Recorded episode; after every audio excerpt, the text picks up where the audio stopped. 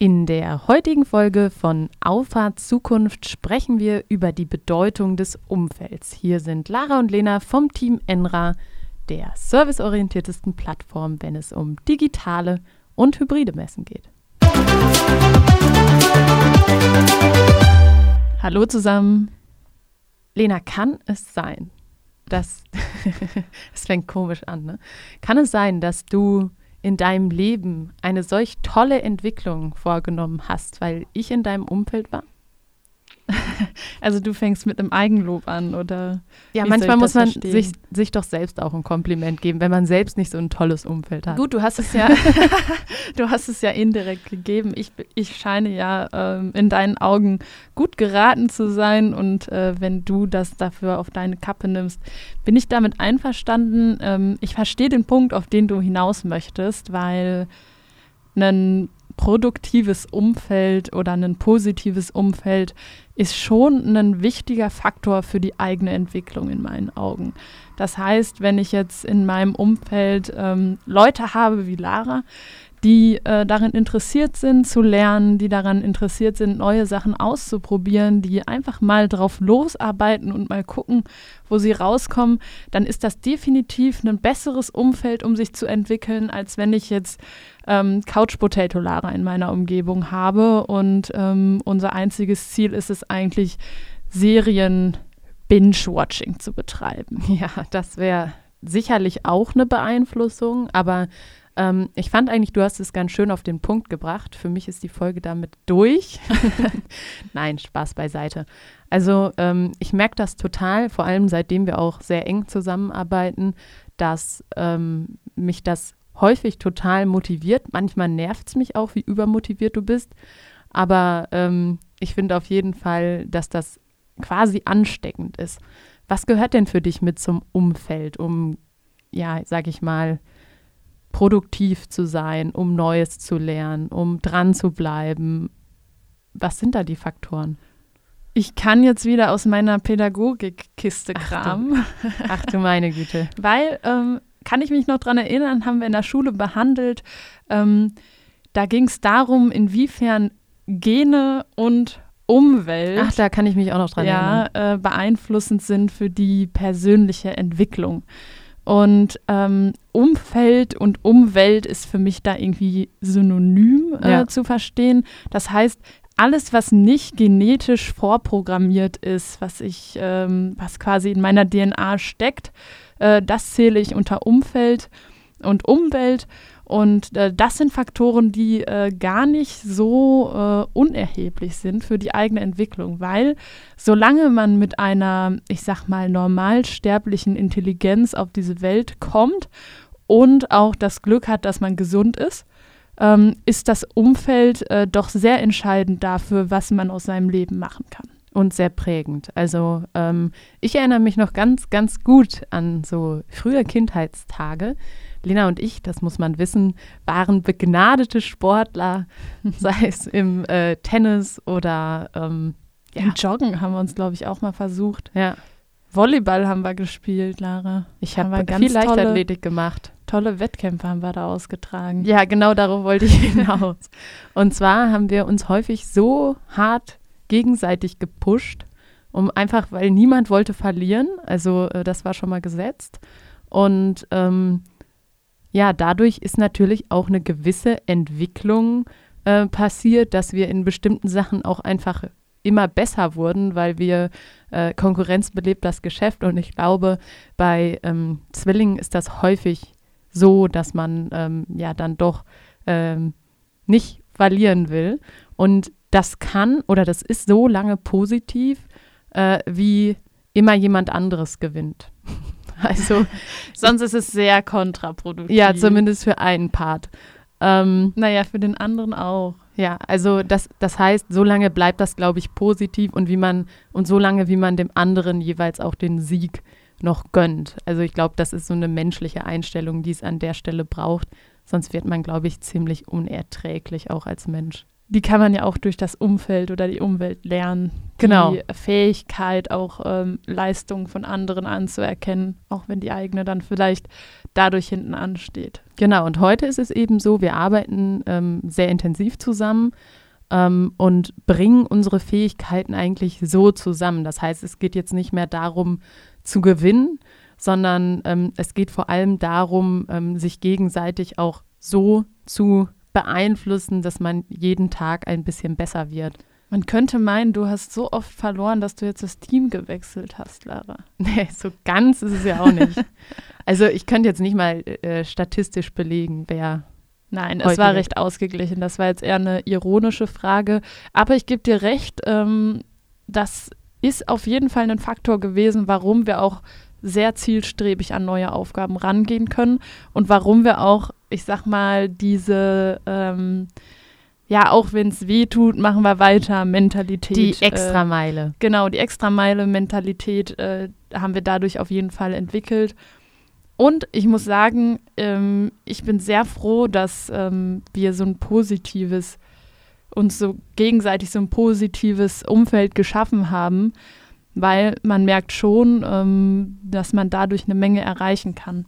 Und jeder, der halt nicht sein positives Umfeld mit ähm, mitgeboren bekommt, ja. ähm, kann sich das ja genauso schaffen. Also ich würde jetzt auch unser Umfeld oder unsere Umwelt nicht allein auf uns beschränken, nee. sondern wir sind ja in einem Kosmos von Menschen aufgewachsen und ähm, ja, dieses Ökosystem ist allein schon ähm, ein großer Faktor dafür, dass wir unsere Einstellung eben so gebildet haben, wie wir sie gebildet haben. In deinem letzten Satz hast du vor allem den Bezug zu Menschen hergestellt. Würdest du sagen, also das ist jetzt vor allem interessant, wenn man so im Hinblick auf die Arbeit schaut, ähm, sind es die Menschen, die von besonderer Bedeutung sind oder könnte es auch sein, dass eine Arbeitsumgebung äh, Einfluss hat, weil ich glaube, wir sind gerade arbeitstechnisch so in einem krassen Umbruch. Ähm, es ergeben sich auf einmal völlig neue Möglichkeiten und keiner weiß so richtig, wie sollten die ausgestaltet sein. Und ähm, ich habe so viele Snaps und Instagram-Stories von Leuten gesehen, die da so auf dem Sofa saßen, den Laptop auf dem Couchtisch und hatten für meinen Geschmack nicht die richtige Umwelt ähm, zu arbeiten. Also nochmal zurück zur Frage Menschen oder Räume. Grundsätzlich erstmal muss man sagen, auch da wieder so ein bisschen der pädagogische Bezug. Ähm, so ein äh, gewisses Fundament an Bedürfnissen muss natürlich, ähm, sag ich mal, Maslow. erfüllt sein. Ja, es nimmt ein bisschen Bezug auf Maslow, aber ähm, das spielt so ein bisschen auf die Frage an. Es gibt natürlich auch Menschen, die gar nicht daran denken können, äh, sich ein positives Umfeld zu schaffen, weil ihnen gewisse Grundvoraussetzungen oder Grundbedürfnisse einfach nicht erfüllt sind. Für die, die müssen wir natürlich jetzt vom Definitionsraum ausklammern, weil ähm, das trifft nun mal einfach nicht auf jeden zu.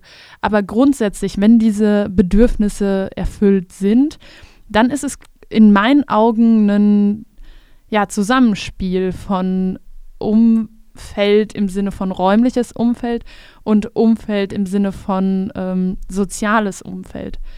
In meinen Augen ist es aber so, dass ich den menschlichen Aspekt stärker gewichten würde, weil das ist letztendlich das, was aktiv kommuniziert, was aktiv Einfluss nimmt.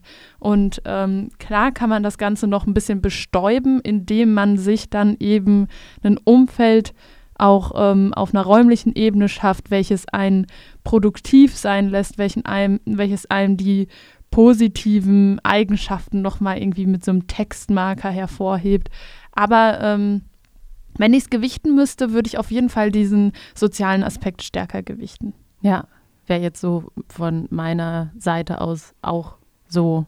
Ich meine, die Einflussmöglichkeiten sind da auch einfach größer. Ich ja. kann dir jetzt mit Worten vermitteln, ähm, was in meinen Augen gut ist. Ich kann dir aber auch in Handlungen ähm, vermitteln, ähm, was ich denke und ein Raum ist ein Raum.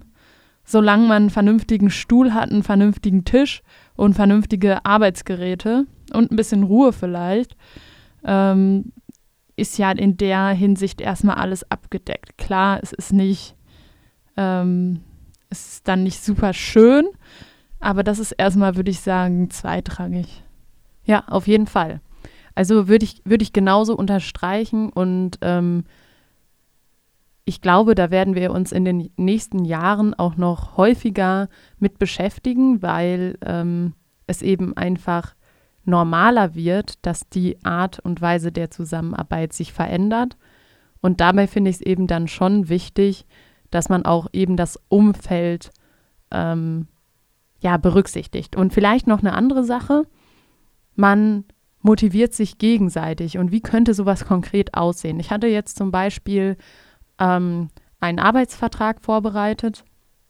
Und mir fehlte dann noch, mir fehlten noch so ein paar Informationen, habe ich also eine Mail verschickt. Und ganz am Ende der Mail habe ich dann ähm, noch einen Link reingepackt von einem Artikel, den ich letztens gefunden hatte und spannend fand. Und habe dann einfach noch drunter geschrieben, hier noch was zum Lesen, weil wir uns eben im Gespräch äh, darüber unterhalten hatten, dass äh, wir beide sehr daran interessiert sind, das, was man so findet und was man spannend findet, eben auszutauschen. Und das ist eigentlich schon so der Beginn, wie man anfängt, voneinander zu profitieren. Weil so baut man Wissen auf, so baut man Motivation auf, so gibt man vielleicht auch den ein oder anderen Startschuss, ähm, sich mit bestimmten Themen noch intensiver zu beschäftigen. Und das wird nachher auch genau der Schlüssel sein, wann ähm, diese ganzen Themenbereiche wie E-Learning und Co anfangen zu funktionieren, wenn wir in der Lage sind, uns für Themen zu begeistern und begeistern zu lassen und selber den Willen entwickeln, uns darüber zu informieren. Ja, das ist ein ganz wichtiger Punkt, den du da gerade nochmal gesagt hast. Am Ende des Tages ist es nämlich jeder selbst, der die Entscheidung trifft.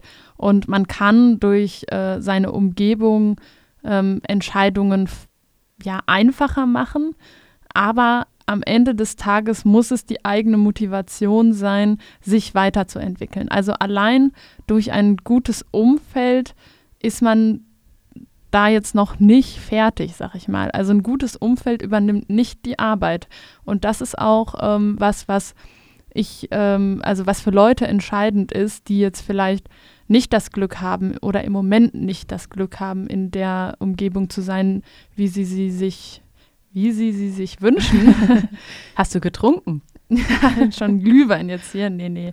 Ähm, aber das ist vielleicht so eine Ermutigung, die man ähm, da nochmal loswerden kann.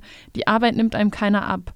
Und klar, wenn man in einem schwereren Umfeld ist, ist es schwieriger, ja. an den Startpunkt zu kommen. Ja. Und äh, dann ist es aber der gleiche Lauf für alle.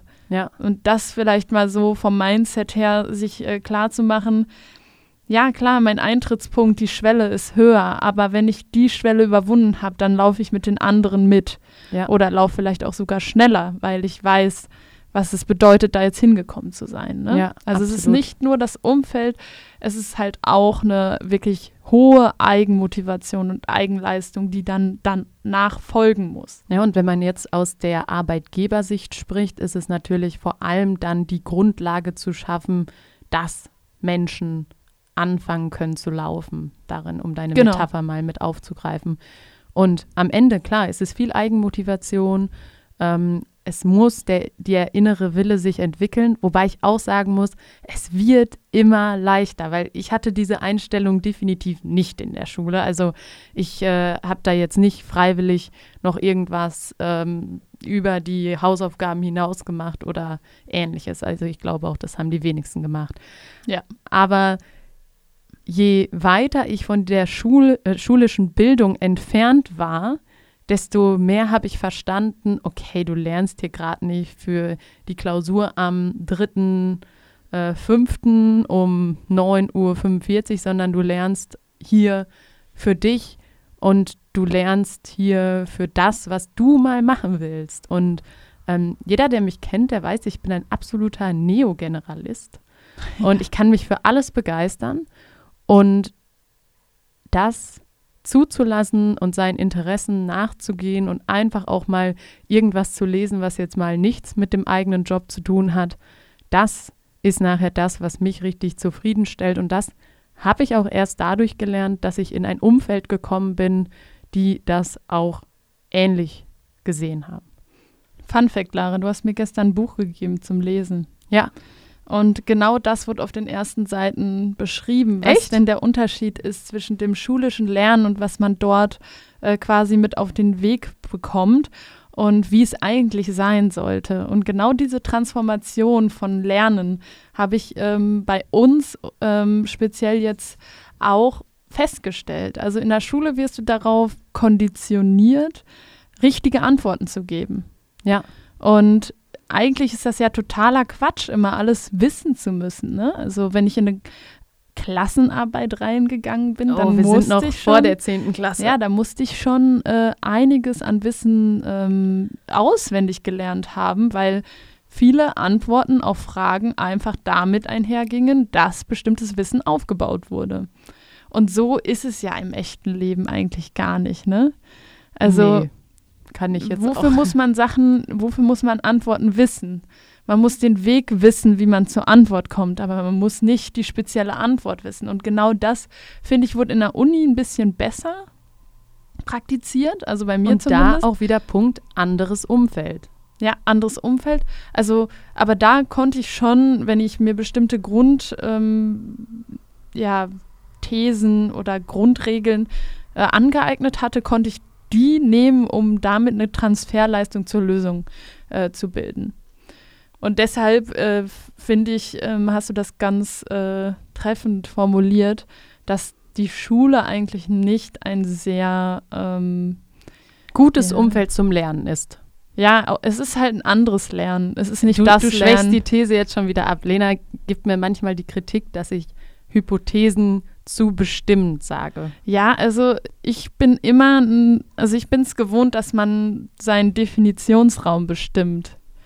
So, und ähm, ja, aber indem du so eine Aussage triffst, heißt das jetzt für alle, alle möglichen Fälle, dass, dass, dass die Schule kein gutes Umfeld zum Lernen ist. Ja, da stehe ich auch hinter.